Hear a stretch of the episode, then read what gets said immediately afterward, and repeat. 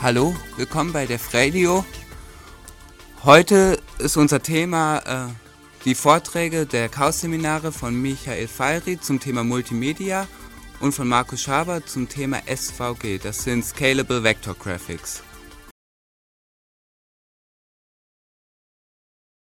Hallo, also wir haben jetzt wieder News vorbereitet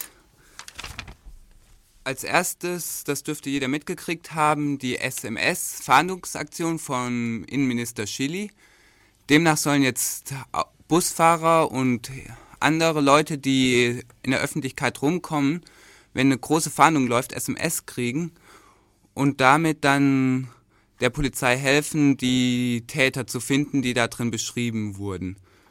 Wir sehen das Ganze noch etwas kritischer, weil wir einerseits nicht wissen, wie das sichergestellt werden soll, dass die Empfänger wissen, dass die SMS von der Polizei kommt. Es könnte ja jeder Scherzkeks einfach eine SMS losschicken und sagen, es wird jemand gesucht, ungefähr 1,80, schwarze Haare und Brille. Und da sind wir auch schon beim anderen Problem, es sind SMS und die sind normalerweise auf 160 Zeichen beschränkt. Von daher sehen wir da noch Probleme dabei und sind mal gespannt, wie sich das weiterentwickelt. Wobei man dazu ja noch sagen muss, dass zumindest die äh, Landesminister entsprechend kritisch das Ganze ebenfalls sehen, da ja eigentlich bisher nur möglich ist, sich für Nordrhein-Westfalen und Sachsen-Anhalt äh, sich zu registrieren für diesen Dienst und nur die Polizeidienststellen in Bochum, Kiel, Rendsburg, Lübeck und Pinneberg äh, sich auch in diesem System beteiligen. Ja, das nächste wäre dann das EU-Patentrecht, das soll jetzt wieder überarbeitet werden. Insbesondere soll das fertiggestellt werden, bevor die neuen Mitglieder dazukommen. Und da sind eben die Gefahren, dass die Gesetze jetzt so verschärft werden, dass man für kleine Software-Schnipsel schon Patentverletzungen machen kann. Und eigentlich sollen private Anwendungen ausgenommen sein, aber wie weit das dann getrennt werden kann, das ist dann noch fraglich. Ja. Ein besonderes Problem ist darin eben auch, dass diese Direktive bisher den Schutz von Privatanwendern, die in gutem Glauben gehandelt haben, vor dieser Strafverfolgung nur in einer Anmerkung enthält. Und Anmerkungen werden bei der Übernahme in Landesgesetze meistens einfach ersatzlos gestrichen. Und zudem sind die Grundlagen, also die Anzahl der Verdachtsmomente, die nötig sind, um so eine zum Beispiel Durchsuchung oder Beschlagnahmen vorzunehmen, in dieser Direktive relativ gering angesetzt. So reicht zum Beispiel äh, theoretisch ein Anfangsverdacht und ein Staatsanwalt, der das Ganze begründet, um äh, auch beim, beim Privatanwender einfach mal die Rechner zu beschlagnahmen, weil er könnte ja getauscht haben. Natürlich kann jedes einzelne Land auch beschließen, entsprechend äh, strengere Kontrollen durchzuführen. Allerdings ist bei EU-Direktiven oft der Fall, dass diese relativ ungeändert übernommen werden. Und dazu kann man dann vielleicht auch noch sagen, dass es jetzt in einem sogenannten Trilog geschehen soll, der normalerweise bei Einigkeit vor allem angewendet werden soll. Das heißt, dass das Europäische Parlament, der Ministerrat und die äh, EU-Kommissare zusammen da entscheiden. Und in diesem Fall ist es wohl nicht so ganz, dass es einstimmig ist und dass es sich einig sind, sondern da hat das EU-Parlament ja schon eine Abstimmung gehabt, die uns eigentlich viel besser gefallen hat, dass das Patentrecht nicht so ausgeweitet wird.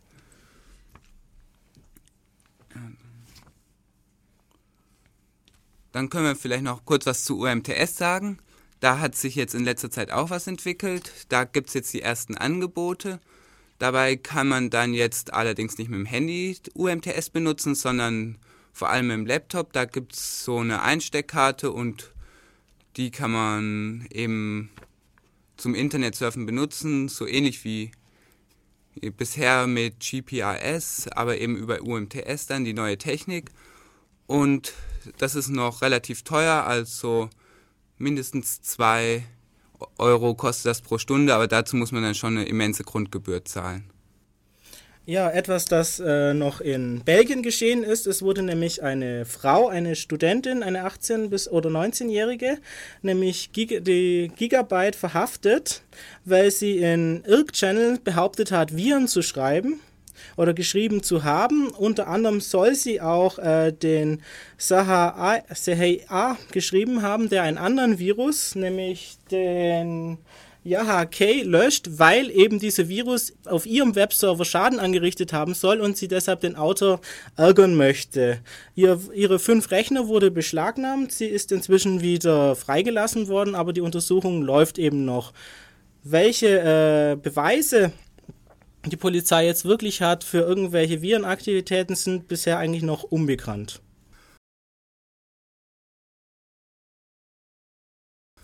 So, jetzt kommen wir zum eigentlichen Thema, den Vorträgen des Chaos-Seminars. Aber wahrscheinlich wissen ja die meisten gar nicht so genau, was ein Chaos-Seminar ist. Drum fragen wir mal einen der Referenten, äh, was ein Chaos-Seminar ist. Markus, kannst du uns kurz erklären? Um was es in Chaos-Seminaren geht? Also um was es geht, das ist von Seminar zu Seminar sehr unterschiedlich. Ähm, das Chaos-Seminar wird einmal im Monat vom CCC Ulm veranstaltet. Jeder kann da Vorträge anbieten. Und deswegen haben wir auch schon alle möglichen Themen gehabt. Die meisten sind natürlich, haben was mit Computer zu tun, technische Themen und so, aber auch manchmal ins Politische reingehend, Datenschutz oder so in diese Richtung. Wir hatten aber auch schon vereinzelte Themen, so ein bisschen über den Tellerrand. Mal war Rollenspiele zum Beispiel dabei. Und das Programm dazu ist im Internet auf der Homepage vom CCC Ulm zu sehen. Kann sich jeder anschauen. Also das ist ulm.ccc.de. Genau. Ja, und ihr hattet jetzt in, in letzter Zeit, du zu SVG, also Scalable Vector Graphics und Michael zu Multimedia-Formaten und wann sind die denn immer? Also du hast gerade schon gesagt, einmal im Monat. Ähm, ja, also einmal im Monat, üblicherweise am zweiten Montag im Monat ähm, finden die statt. Das fängt an um 20 Uhr in, im H20 in der Uni Ulm oben. Ähm, und ja. Ja, und wisst ihr schon, was demnächst die Themen sein werden? Also mit großer Wahrscheinlichkeit, da kann sich immer kurzfristig was ändern. Das Ganze nennt sich Chaos Computer Club und das HTC ist durchaus berechtigt. Ähm, also vorgesehen ist im Moment für den 8. März ein Vortrag zum Thema CAN-Bus. Das ist so ein Vernetzungssystem, wie es zum Beispiel in Automobilen eingesetzt wird, dass der ABS-Rechner mit dem Bremsen und dem Sensor sprechen kann. Und am 5. April ist im Moment geplant Peer-to-Peer, -Peer, also die ganzen Tauschbörsen und sowas, aber mehr die technischen Aspekte und weniger die rechtliche Situation, wie legal das Ganze jetzt ist. Und am 10.05. ist geplant ein Vortrag zum Thema XML, wobei wir da wahrscheinlich noch kurz ein bisschen was dazu erklären werden, weil XML nämlich auch für unsere beiden Vorträge interessant ist als Grundlage. Eigentlich hätten wir das umdrehen müssen, aber es lief jetzt halt so. Ja, du hast gerade schon gesagt, XML wird für eure Vorträge interessant sein. Kannst du denn vielleicht mal ganz kurz erklären, was XML überhaupt ist? Ja, XML steht für Abkürzungsfanatiker für Extensible Markup Language.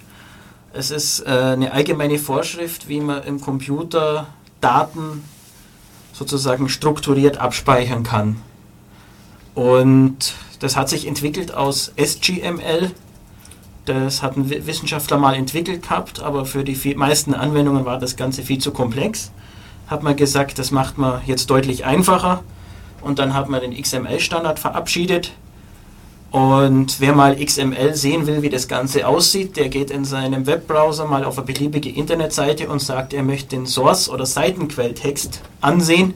Da sieht er dann ganz viele so wirre Befehle mit spitze Klammern drumherum und zwischendrin dann den Text von der eigentlichen Webseite. Und das, diese spitzen Klammern sind sozusagen das Kennzeichen für die XML-Befehle und die Kennwörter, wo der Computer dann lesen kann, das ist jetzt ein Befehl für mich und das zwischendrin ist dann der Text, den er dem Benutzer anzeigt. Also ist HTML eigentlich eine XML-Anwendung? Also das normale HTML beinhaltet noch ein paar Dinge, die im XML nicht mehr erlaubt sind. Es gibt in XHTML, das ist der Nachfolger von HTML, das hält sich dann streng an die XML-Regeln. Das ursprüngliche HTML äh, war noch von diesem SGML abgeleitet und erlaubt ein paar Dinge, die in XML nicht mehr erlaubt sind. Gut. Ich glaube, dann spielen wir nochmal Musik. Und danach geht es dann mit den eigentlichen Vorträgen los. So, jetzt ist, wird uns Markus einiges zu SVG, also den Scalable Vector Graphics, erzählen. Aber erstmal fangen wir damit an, was gibt es überhaupt für Bilder oder Grafiken, die im Web verwendet werden? Also im ursprünglichen Web war, so seltsam das klingt, waren Bilder überhaupt nicht vorgesehen. Die erste Version von HTML hatte nur Text. Der große Sprung im Vergleich zum Vorgänger waren die Hyperlinks, wo ich also direkt durch Anklicken von einer Seite zur nächsten kommen konnte. Das hatte der Vorgänger, das Vorgängersystem Gopher nicht. Äh, der Herr Marc Andresen hat dann den Mosaic-Browser äh, mit dem Image-Tag erweitert und damit konnte man dann erstmals in Webseiten auch Bilder einbinden. Und damit hat dann eigentlich auch erst der große Run aufs www und auch aufs Internet eingesetzt. Davor war das Internet eigentlich nur was für Wissenschaftler an den Universitäten. So richtig populär ist es erst durch die Bilder geworden. An Bildformaten verbreitet sind im Moment JPEG, GIF und PNG. JPEG ist vor allem geeignet für Fotos. Es hat eine verlustbehaftete Komprimierung, das heißt, ich kann auswählen, wie stark ich komprimiere und je stärker ich komprimiere, desto stärker gehen also Details im Bild verloren. Wenn man JPEG-Bilder zu stark komprimiert, sieht man das daran, dass manchmal so Rechtecke mit seltsamen Farbflecken und sowas auftauchen, die sogenannten Artefakte. Eignet sich aber sehr gut eben für Fotos. Das GIF-Format ist von CompuServe erfunden worden. Ähm, hat das Problem, dass der Algorithmus zum Komprimieren patentiert ist. Deswegen haben findige Leute PNG als Alternative erfunden, das patentfrei ist, das sich aber noch nicht so ganz durchgesetzt hat, obwohl es eigentlich besser ist als GIF, da es ein ähm, bisschen mehr Funktionalität bietet. Alle diese Formate sind sogenannte Pixelformate, das heißt, ich habe das Bild aufgeteilt in Punkte aus Spalten und Reihen, so wie man es auch vom Computermonitor her kennt.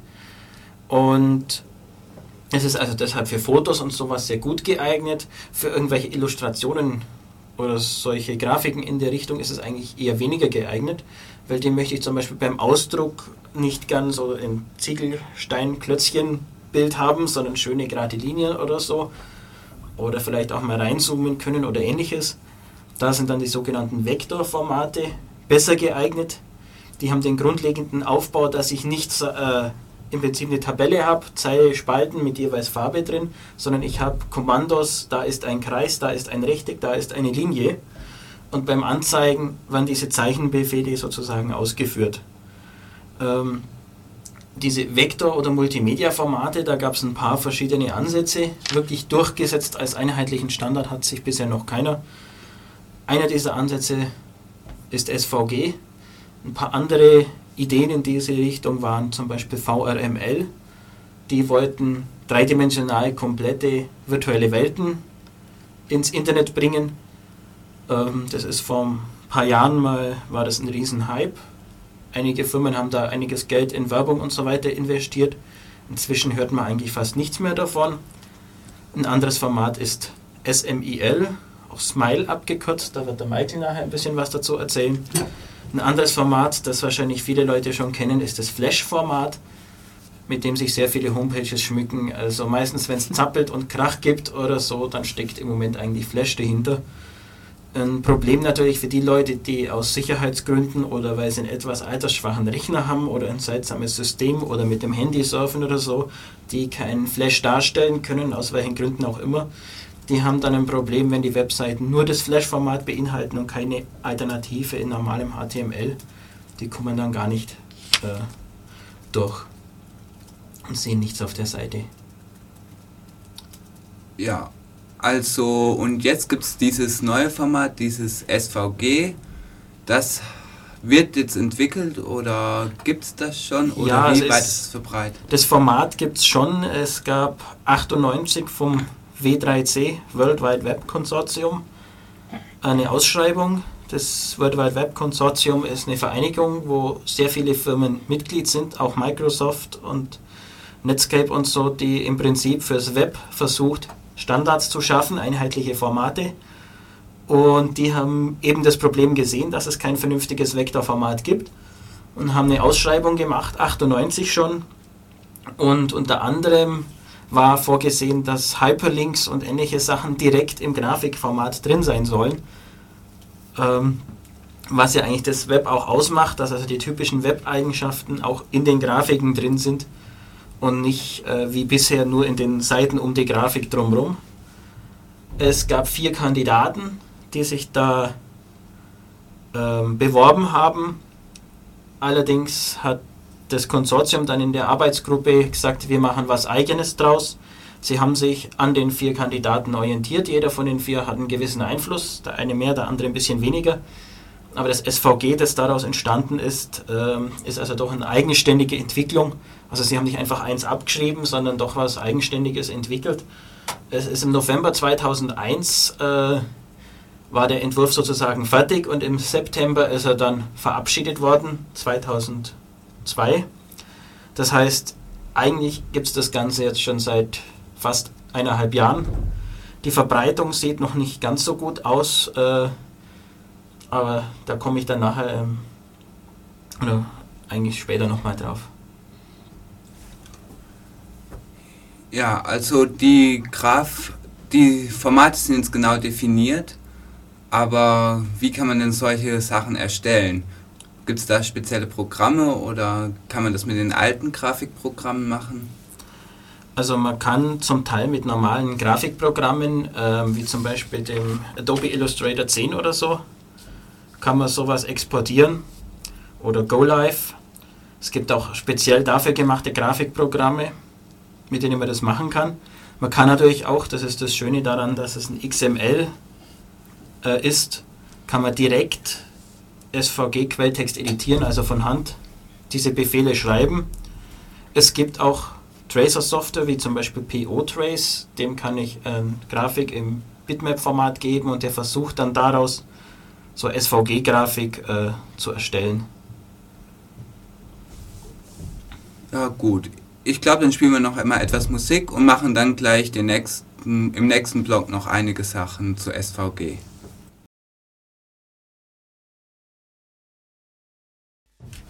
So, da sind wir wieder und wir werden jetzt Markus noch zu ein paar weiteren Sachen befragen. Zum Beispiel als erstes, was für Befehle gibt es denn in SVG? So, es gibt für Befehle für die einfachen Grafikelemente, also Linie, Rechteck, Kreis oder so. Dann kann ich ähnlich wie in HTML mit dem Image-Tag ein Bildchen einbinden, also ein Foto, das ich in einer anderen Datei dann habe. Ähm, ein bisschen ein komplexeres Element ist dann das sogenannte Path-Element. Da kann ich einen Pfad, also sozusagen eine durchgehende Linie definieren, die aus geraden Stücken und Splines besteht. Da kann ich halt zum Beispiel einen Umriss von einer Ente oder von einem Auto oder irgendwelche komplizierteren äh, Umrisse dann angeben oder zum Beispiel, wenn ich eine Geschäftsgrafik habe, da so eine Kurve, wie die Umsatzzahlen gerade wieder mal nach unten gehen. Und dann habe ich als Erweiterung dazu noch ähnlich wie ein Postscript solche Ebenen, wo ich also Maskierungen machen kann, also sagen kann, ich will jetzt aus dem aktuellen Bildausschnitt was ausschneiden und alles außerhalb von dem Ausschnitt wird nicht gezeichnet. Ich kann Filter drüber lassen, zum Beispiel Weichzeichnen, Schatten, sowas in dieser Richtung. Ähm, die Formatierungen, also zum Beispiel die Liniendicke oder die Linienfarbe oder wenn ich Text einbinde, die Schriftart, Schriftgröße, das wird über Cascading Style Sheets CSS gemacht, die ja auch im HTML äh, heute schon Eingang gefunden haben. Da sieht man, dass das Webkonsortium bei seinen Standards versucht, äh, etwas, was sie an einer Stelle schon mal erfunden haben, an der anderen Stelle wieder zu verwenden nicht jedes Mal was Neues äh, zu erfinden. Wenn ich so ein SVG animieren will, also dann, dass sich was bewegt, da habe ich äh, einfache Animationsmöglichkeiten eingebaut. Komplexere Dinge kann ich dann über Smile integrieren. Wie gesagt, das wird der Michael nachher noch ein bisschen vorstellen. Und wenn ich wirklich interaktiv werden will, also eine Benutzeroberfläche mit Bedienung und sowas machen, dann kann ich JavaScript verwenden beziehungsweise ECMAScript. Das ist eigentlich das gleiche, nur ECMAScript ist die standardisierte Version und JavaScript heißt das, was die Browser verwenden, ist aber eigentlich dasselbe. Und da kann ich dann also im Prinzip wirklich komplexe Programme mit Benutzeroberfläche und Benutzereingabe und sowas dann alles machen. Also habe ich sehr viele Möglichkeiten. Und wenn man jetzt eine SVG-Grafik erstellt, wie weit ist sie denn schon verbreitet? Also wie weit kann man sie anzeigen lassen? Wie viel gibt es überhaupt? Also im Moment ist das SVG-Format noch nicht so verbreitet, obwohl es es schon seit eineinhalb Jahren gibt, was eigentlich fürs Internet eine sehr lange Zeit ist. Ähm, aber es kommt.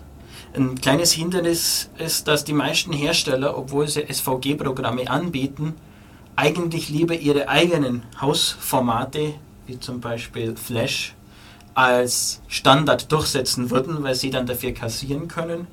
Die ganzen Lizenzgebühren und ähnliches. Also obwohl Adobe zum Beispiel SVG unterstützt, obwohl Macromedia SVG unterstützt und alle in dem Konsortium dabei sind, offiziell sagen, SVG ist gut, verfolgt jeder Hersteller eigentlich die Politik, äh, doch seinen eigenen Standard zu fördern weil da dann er an den Programmen verdient, wo man diese Dinger erstellt und an den Programmen verdienen kann, wenn sie sich mal durchgesetzt haben, wo man die Bilder anzeigen kann. Solange sich es noch nicht durchgesetzt hat, sind die Anzeigeprogramme für jedes Format normalerweise kostenlos.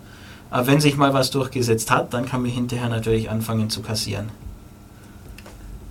Ja, aber es gibt ja schon einige Programme wie zum Beispiel Flash und so. Warum soll man nicht einfach die weiterverwenden? Die scheinen ja zu funktionieren. Dafür gibt es in fast jedem Browser inzwischen Plugin. Ja, ähm, der Vorteil eben bei SVG ist, dass es ein offener Standard ist. Das heißt, ich bin nicht von einem Hersteller abhängig. Bei Flash bin ich jetzt, glaube Macromedia ist der Hersteller abhängig. Äh, wenn Macromedia jetzt sagt, äh, wir haben ein Patent auf den Standard oder wir verlangen von jedem Programm, das Flash-Dateien erzeugt, so und so viele Lizenzgebühren, ähm, dann muss ich sehr viel Geld investieren, um überhaupt Flash-Dateien erzeugen zu können. Oder es kommt die nächste Flash-Version raus, die nicht mehr kostenlos ist. Und dann darf jeder Benutzer, der aktuelle Webseiten sehen will, erstmal an den Hersteller Geld abdrücken, um das zu sehen. SVG ist ein offener Standard, da, der hat keine Lizenzgebühren drauf. Das ist im Web kostenlos runterzuladen, die Spezifikation auf den Seiten vom W3C. Das heißt, es kann jeder Hersteller ohne Probleme hergehen und sagen, wir machen eine SVG-Software zum Erstellen oder zum Anzeigen. Es gibt auch jetzt schon offene Software, neben also dem Plugin von Adobe, das kostenlos ist, aber Geld kostet, gibt es zum Beispiel den Batik Squiggle vom Apache Foundation. Das ist komplett Open Source, das Programm. Es gibt auch ein paar andere, zum Beispiel GNOME hat eine Bibliothek, die die Grundlagen, äh, grundlegenden Sachen von SVG anzeigen kann, also einfache ohne Animation äh, Mozilla arbeitet gerade an einem Projekt, wo sie SVG direkt im Browser drin integriert haben, also kein Plugin, sondern fest eingebaut. Und ich bin also nicht abhängig von einem Hersteller. Und wenn ich jetzt angewiesen bin, dass SVG funktioniert und kein Hersteller bietet mir eine Möglichkeit dazu, dann kann ich immer noch selber ein Entwicklerteam anheuern, die das implementieren, was mir jetzt beim Format, herstellerspezifischen Format nicht geht, weil ich da zum Beispiel die Spezifikationen, also die Beschreibungen, wie funktioniert das Format, an die komme ich gar nicht ran, ohne viel Geld abzudrücken. Also, und dann müsste ja eigentlich das Ansehen von SVG recht gut sein. Ist das so oder? Ähm, die Programme sind noch nicht alle hundertprozentig ausgereift. Also der Adobe SVG Plugin, der kann sehr viel darstellen, eigentlich fast alles. Ich möchte mal sagen so 98 Prozent. Ähm, also alles, was einem in freier Wildbahn so begegnet, weil die meisten Leute ihre Sachen testen, ob die damit laufen. Und das Problem ist halt da, ich bin abhängig von Adobe. Ähm, Batik Squiggle kann alles, was nicht mit Animation zu tun hat, sehr gut darstellen. Also JavaScript ist drin, aber die Animationsfeatures nicht.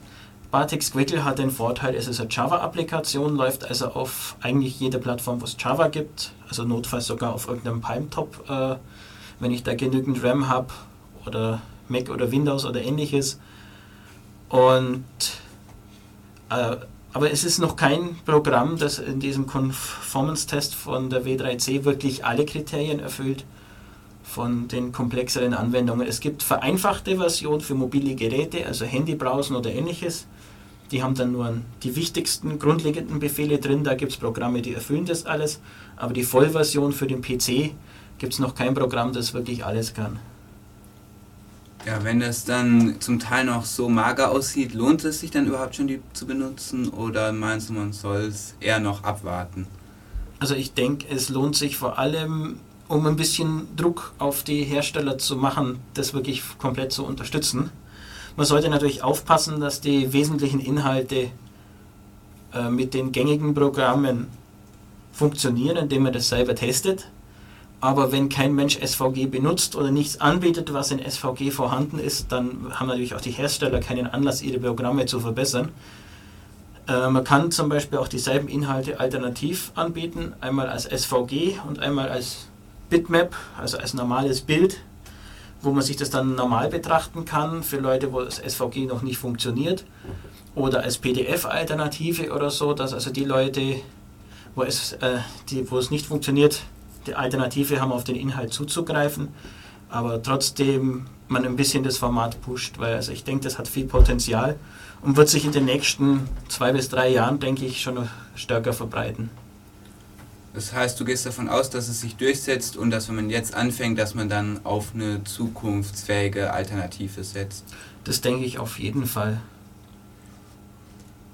Gut, und dann hatten wir noch aus dem Chat eine Frage und zwar, äh, ob es SVG-Plugins für HP UX gibt. Weißt du dazu was? Also ich kann jetzt aus dem Stand da nichts sagen und habe auch im Netz hier keine Netzverbindung, wo ich recherchieren könnte. Ähm, also zum einen, ich weiß nicht, ob es für HPUX äh, Java gibt. Wenn ja, dann müsste da Batex Quickle auf jeden Fall laufen. Das ist halt eine eigenständige Anwendung und kein Browser-Plugin. Adobe hat sein Plugin leider nicht übersetzt für HPUX, soweit ich weiß. Vielleicht kann man da mal anfragen, vielleicht machen sie es dann. Ansonsten ist vielleicht eine Möglichkeit, die aktuelle Mozilla-Version mit dem SVG drin zu übersetzen. Der kann zwar einiges noch nicht darstellen, aber da soll sich demnächst was ändern. Und äh, Mozilla läuft auf HPUX und vielleicht läuft es dann damit. Aber ich habe jetzt noch nicht ausprobiert, weil ich selber keinen Rechner mit HPUX habe. Ja, Stichwort Mozilla. Wie sieht es denn eigentlich mit SVG-Unterstützung in gängigen Browsern aus? Wie viele haben das schon integriert und gibt es für die restlichen Plugins? Also direkt integriert hat es im Moment keiner. Es gibt von Mozilla einen Zweig, den man speziell runterladen kann, wo, so ein bisschen, äh, wo praktisch die experimentelle SVG-Unterstützung drin ist. Für den normalen Surfer, der jetzt so über Webseiten surft und ähnliches, als reiner Anwender ist im Moment das Plugin von Adobe, das für Windows, Mac OS und Linux auf dem 3.6, also Intel-kompatiblen Rechnern erhältlich ist. Im Moment vermutlich die beste Lösung. Das läuft, also die Windows-Version läuft mit Internet Explorer und Netscape Mozilla. Die Mac-Version müsste, glaube ich, mit den meisten Mac-Browsern laufen. Da müsste man theoretisch Michael fragen, der ist äh, Mac-Fanatiker. Ähm, die Linux-Version habe ich also bis jetzt mit Opera und Mozilla am Laufen gehabt. Ob sie auch mit äh, Conqueror läuft, weiß ich jetzt nicht. Äh, Michael, weißt du, wie es auf dem Mac aussieht? Ja, ich muss zu meiner Schande gestehen, dass ich SVG-Plugins gar nicht installiert habe auf meinem Rechner. Aber die Plugins, die du generell auf dem Mac kriegst, sind eigentlich alle ähm, Netscape-kompatibel. Das heißt, die gehen dann, wenn du sie einmal installierst, global im Library-Ordner äh, in allen Webbrowsern dann. Also sollte ohne weiteres gehen. Und nochmal, Markus, du hast erwähnt, dass es dieses Adobe-Plugin, äh, dass das erhältlich ist. Bis jetzt ist es noch umsonst, ja. nehme ich an. Mhm. Und wird das auch immer umsonst bleiben oder ist das. Da muss man Adobe fragen. Also, ich denke mal, je besser die Alternativen werden, die kostenlos erhältlich sind, desto eher wird auch das Adobe-Plugin kostenlos erhältlich sein. Ähm, der momentane Grundgedanke ist wahrscheinlich, Adobe verkauft das Plugin kostenlos, damit sich SVG durchsetzt und verdient an der Software, um SVG zu erstellen. Also so ähnlich wie beim Acrobat Reader und dem Adobe Acrobat selber. Genau, also ich vermute, dass sie da dieselbe Strategie fahren. Genauer, das werden sicher die Leute von Adobe sagen können, vermutlich aber nicht wollen. ähm, ja. Wenn ich eine Glaskugel hätte, würde ich wahrscheinlich beruflich Lotto spielen. Ja, gut ich denke, das war's dann erstmal von diesem Blog. Im nächsten Blog kommt Michael mit äh, Multimedia-Formaten. Und wenn ihr noch Fragen habt, dann könnt ihr immer in den Chat kommen. Das ist bei irc.netsurf.de, der Channel Raute Dev Radio. Okay, und jetzt kommt wieder Musik. Ja, und hier sind wir wieder zurück, diesmal mit einem anderen Thema, Multimedia-Formate, wozu wir auch Michael Feile hier haben, der jetzt dann seinen Vortrag in Grundzügen erklären darf. Ja, im Schnelldurchgang, genau. genau. Also, ähm, was ich jetzt erzähle, basiert auf dem Chaos-Seminar von Januar. Ähm, da hatten wir ähm, das Thema Multimedia-Formate, äh, und zwar speziell Codex, Container und mehr, was man damit anstellen kann. Vielleicht kurz Multimedia. Ähm, Multimedia heißt jetzt für unsere Zwecke hier nicht unbedingt, dass mehrere verschiedene Sachen äh, zusammenkommen. Zum Beispiel wäre dann HTML-Seite schon Multimedia, weil dann Bilder und Texte zusammenkommen, sondern hauptsächlich Time-Based Media. Also ähm, Filme, interaktive Sachen, sowas ist ja üblicherweise auch eher die Definition von Multimedia, so wie wir es heute verstehen. Ähm, gut, ganz im Detail kann man natürlich nicht alles machen, weil da ähm, eine ganze Menge abgeht. Ich gebe euch nur mal Überblick. Und zwar ähm, wenn ihr aus dem Netz ähm, zum Filme runterladet oder äh, zum Beispiel einen Flash-Film, äh, es ist, inzwischen sind ja Flash hauptsächlich Filme geworden, nach, nachdem sie angefangen haben als einfache Vektorgrafiken. Hat ja Schabi vorhin erzählt, dass Flash eigentlich ein Vektorgrafikformat war oder ist. Ähm, diese Container, äh, also diese Dokumente sind eigentlich in Wahrheit Container. Container heißt, dass in diesen äh, Dokumenten nicht nur einfach ein, eine große Pixelsuppe drin steckt, wie bei einem Bild zum Beispiel, bei, einem, bei, einer, bei einer, Grafik, GIF oder JPEG, sondern dass wir da relativ schön sehen können, ob äh, objektorientiert ähm, Elemente, zum Beispiel eine Tonspur, eine Audiospur, vielleicht noch eine Textspur, falls Untertitel in dem, in dem Film äh, mit drin sind. Und da haben wir dann bei dem Chaos-Seminar relativ ähm, nett äh, uns das mal anschauen können. Wir haben äh, ein kleines Programm da gehabt, das uns mal so ein äh, MOV-Container, also .MOV, das ist das QuickTime-Format, das uns den Container mal auseinandergenommen hat. Und da haben wir dann tatsächlich auch gesehen, äh, wie zum Beispiel ähm, auch Metadaten mit drin waren. Wir hatten ein kleines Atom, so nennen sich die Grundelemente in so einem Container. Da stand drin die Position des Fensters, was zum Beispiel gespeichert wird in dem MOV-Container und dann eben die Audiospur äh, mit jeweils dann äh, linker und rechter Spur für Stereo und die Videospur. Ähm, ein Begriff, der vorhin auch schon gefallen ist, SMIL, Smile, ähm, ist ein XML-Format für so einen Container. Also ich kann mal vielleicht generell für Container ein paar Beispiele geben. Da gibt es äh, eben den MOV-Container von QuickTime. Ähm, es gibt den MP4-Container ähm, von der MPEG, Motion Picture Expert Group. Ähm, dann gibt es noch den AVI-Container, den vielleicht die allermeisten kennen, der von, äh, aus der Windows-Ecke kommt, von Microsoft. Und ähm, ein weiterer Container ist äh, der SMIL-Container. Ähm, der ist als einziger von den Containern XML-basiert. XML hat Shabi vorhin ja schon erklärt, ähm, ist ein Format, in dem man äh, mit diesen spitzen Klammern arbeitet und dann Elemente wirklich in Text beschreiben kann. Also im Gegensatz zu MOV und, und äh, AVI kann ich da mit einem beliebigen Texteditor einfach reinschauen und anschauen, ähm, okay, was für Container ähm, äh, sind in diesem äh, Dokument enthalten. Ich sehe dann richtig schön Anfangstag, Endtag und dazwischen drin den Inhalt.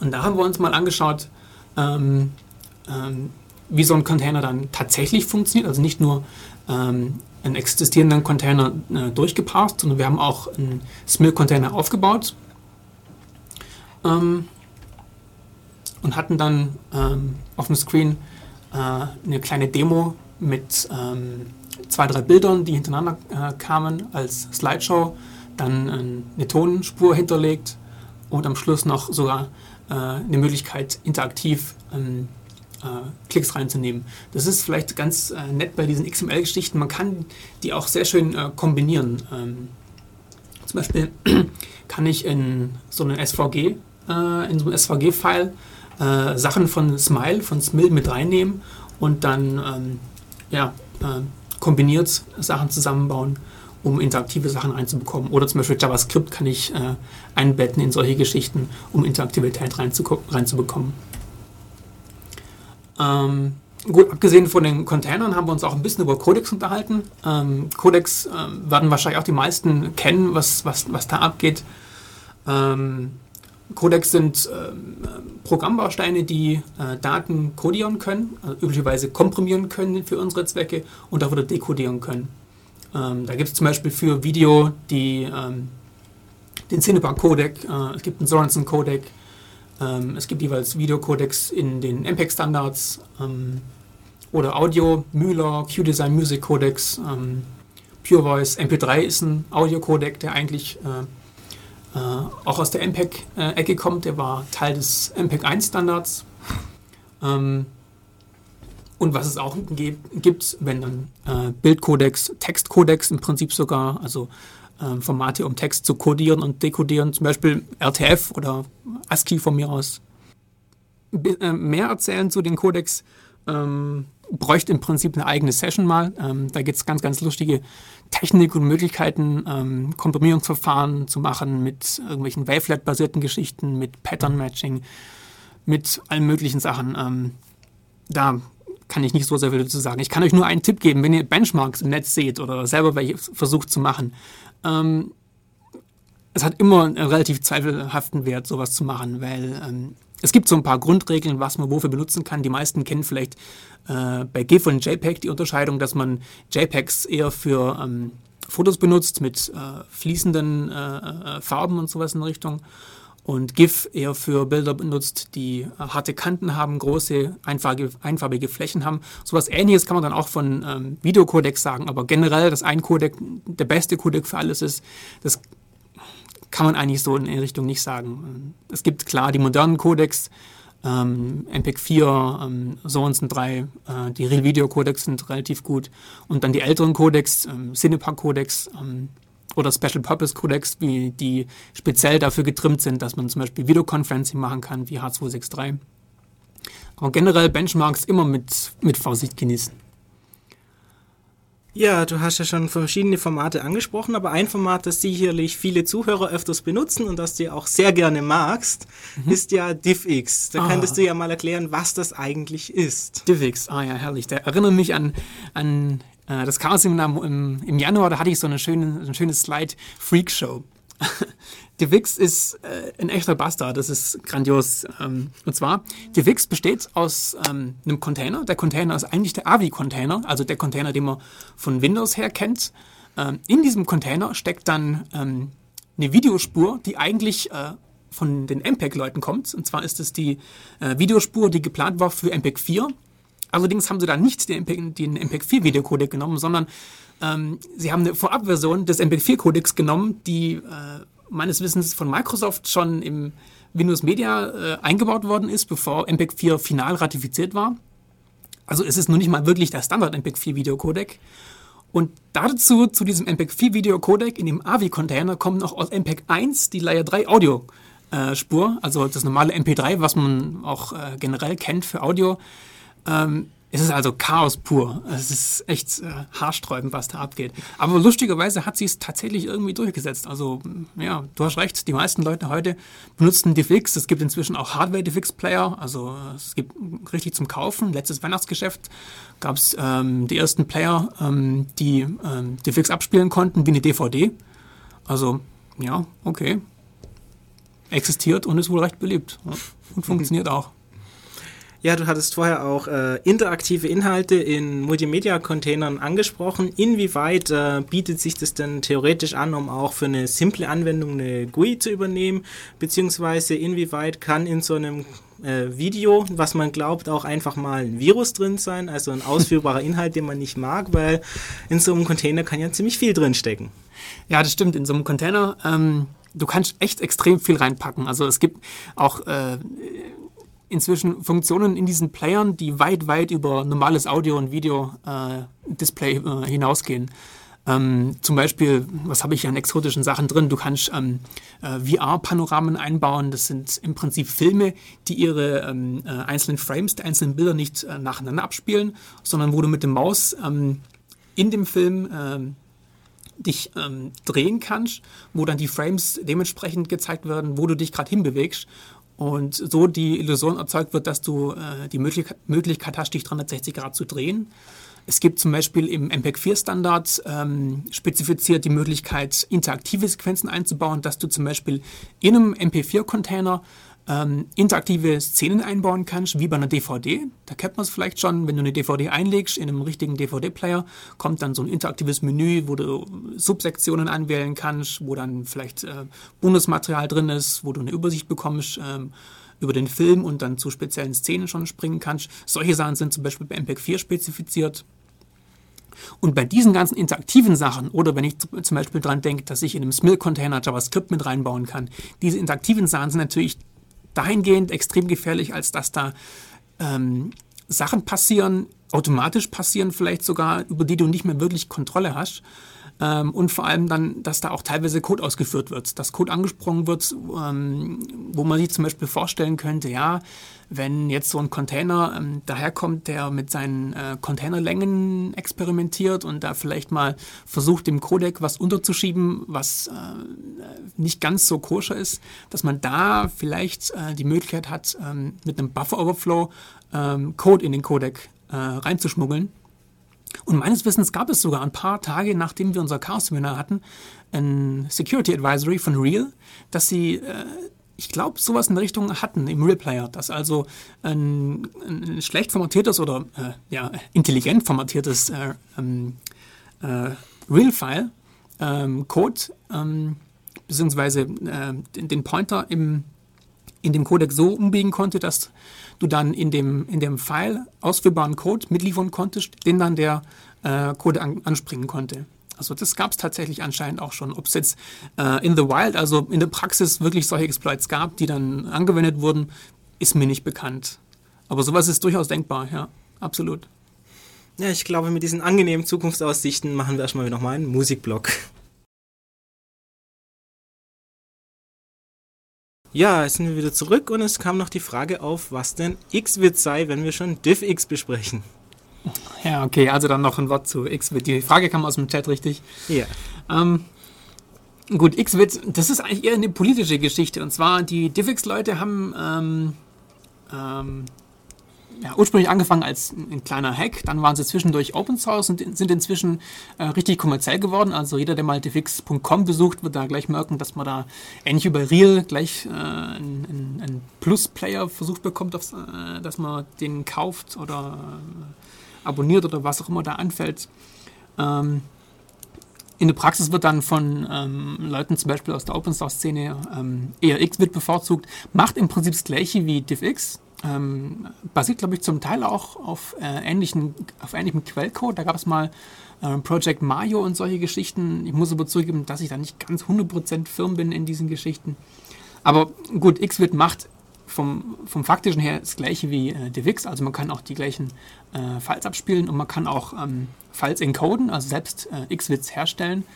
Ähm, ist aber dann ja das gleiche oder ähnlich wie, dann, wie das, was aus dem DivX auch rauskommt, sprich ein AVI-Container mit einer MP3-Audiospur und inzwischen, glaube ich, sogar kompatiblem MPEG-4-Video. Also ich muss da vielleicht auch wieder ein bisschen äh, zurückpaddeln. Das ist nicht mehr ganz so schlimm.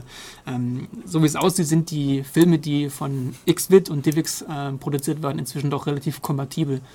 Ähm, Wobei ich aber nicht sicher bin, ob zum Beispiel äh, die Xvid-Filme oder DivX-Filme im QuickTime abspielbar sind. QuickTime ist zurzeit so der größte ähm, Supporter von MPEG 4, von Standard MPEG 4.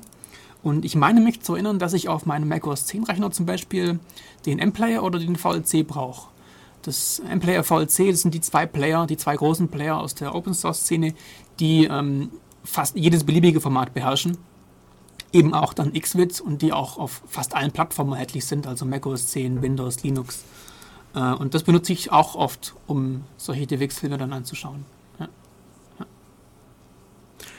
Ja. Ähm, vielleicht dann, wenn wir gerade bei dem Thema sind, noch ein bisschen mehr zur Politik. Ähm, ähm, dass es mehrere Formate gibt, ist ja inzwischen schon klar geworden. Äh, Im Prinzip kann man das äh, zusammenfassen zu Plattformen. Und zwar gibt es da naja, grob zusammengefasst sechs große Plattformen. Ähm, zum einen mal die Ursprungsplattformen, äh, die ganz alten sind MPEG und QuickTime, die gibt es schon seit Anfang der 90er Jahre. Ähm, ganz am Anfang MPEG nur für Spezialhardware, für Spezialgeräte, Video-CD-Geräte und sowas in Richtung. Da war, waren Computer gar nicht so sehr das Thema. Äh, QuickTime äh, war das erste Format auf dem Computer, allerdings damals wirklich noch in, in Briefmarkengröße. Mitte der 90er kam dann ähm, so die große Welle von äh, Multimedia äh, am Computer vor allem. Da kamen dann Real und äh, Video for Windows, Windows Media auf. Wurden dann auch sehr populär. Ähm, und ganz, ganz neu, also ganz neu ist übertrieben, inzwischen auch schon ein, zwei Jahre alt, sind ähm, äh, Flash und OGG. Ähm, Flash hatten wir vorhin mit Shabi schon, äh, kommt eigentlich aus der Vektorgrafik-Ecke. Die haben seit 2002 auch ein äh, Videocodec, das heißt, können auch ähm, Film abspielen, konnten vorher schon interaktive äh, ähm, äh, ähm, Inhalte bringen mit äh, den Vektorgrafiken, wo dann auch Vektorfilme möglich waren, können jetzt auch ähm, so Pixelfilme darstellen. Und ja, das Allerneueste ist OGG. OGG ähm, äh, kennen die meisten wahrscheinlich nur vom äh, Audiocodec OGG Vorbis. Das ist eine Konkurrenz zu MP3. Und dazu gibt es auch äh, einen Videocodec, äh, OGG Theora. Der basiert ähm, zum Teil auf den VP3-Codecs. Die gab es mal als Add-on zu QuickTime, haben sich da aber nicht sehr groß durchsetzen können.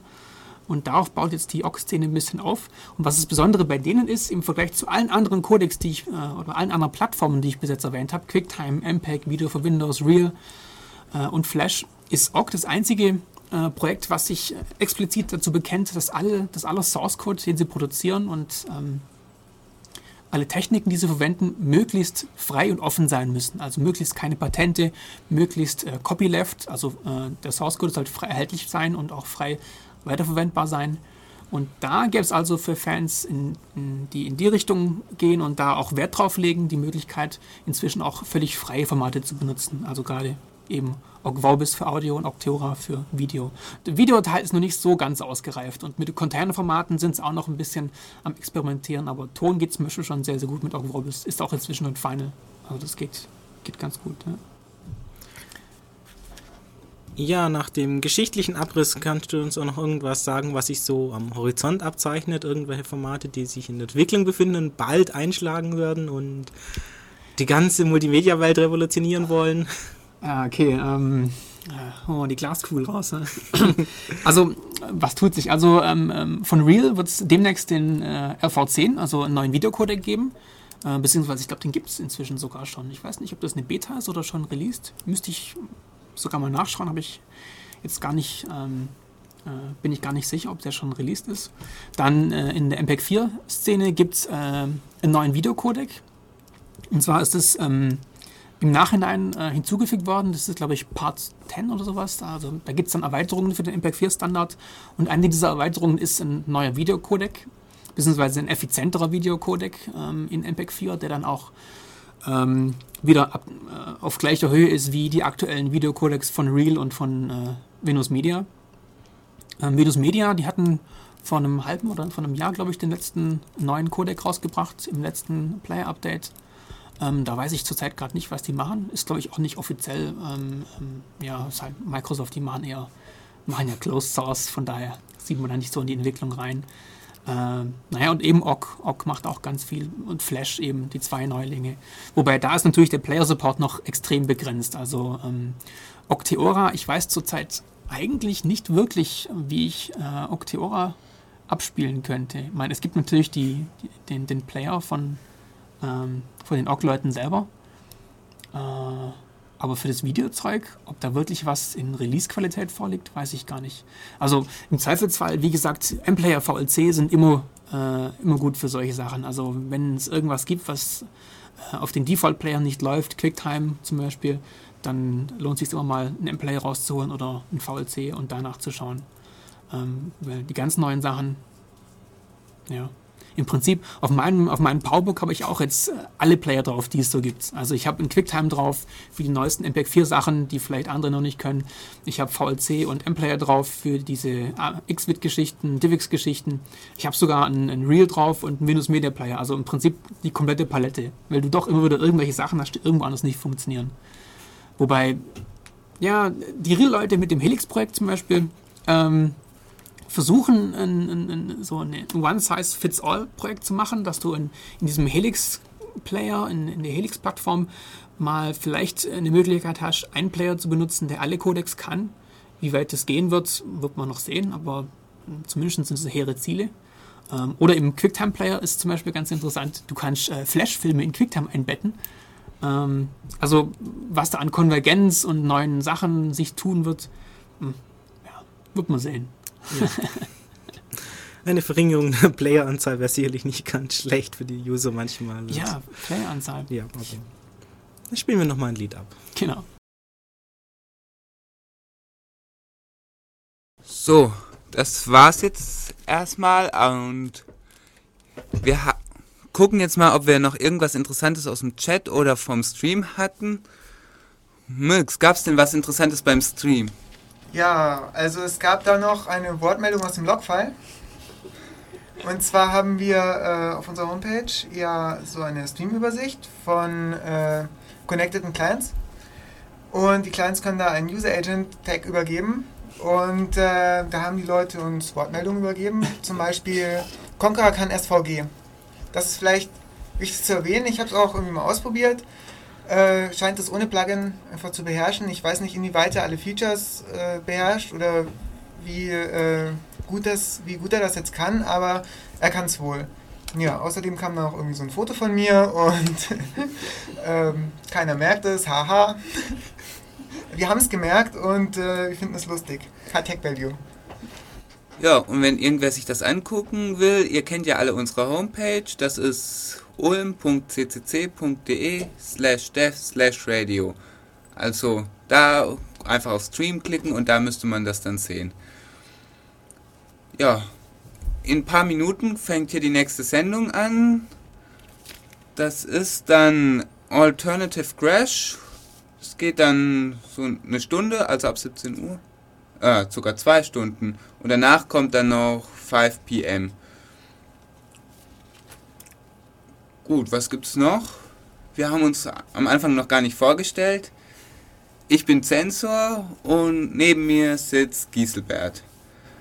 Ja, und dann bin ich noch da. Ich habe ein bisschen so die Technik gemacht. Ich bin der Murps und die Fia hat gechattet. Ja, und, und da gab es noch die nächste Frage aus dem Chat. Eine ganz einfache Frage diesmal. Und zwar einfach nach dem Thema von unserer nächsten Sendung. Das sollten wir vielleicht auch noch sagen. Äh, ja, also wir sind uns da noch nicht so ganz einig, aber höchstwahrscheinlich wird unsere nächste Sendung über Betriebssysteme gehen. Äh, wie genau und was, äh, wissen wir noch nicht so genau, erfahrt ihr aber über unsere Homepage dann. Und dann wollen wir uns selbstverständlich nochmal bei unseren Referenten bedanken, bei Michael Feiri und Markus Schaber, die uns hier sehr interessante Aspekte berichtet haben. Ja, und damit verabschieden wir uns mit einem Lied, das die Leute noch erinnern soll, dass immer noch Fasching ist.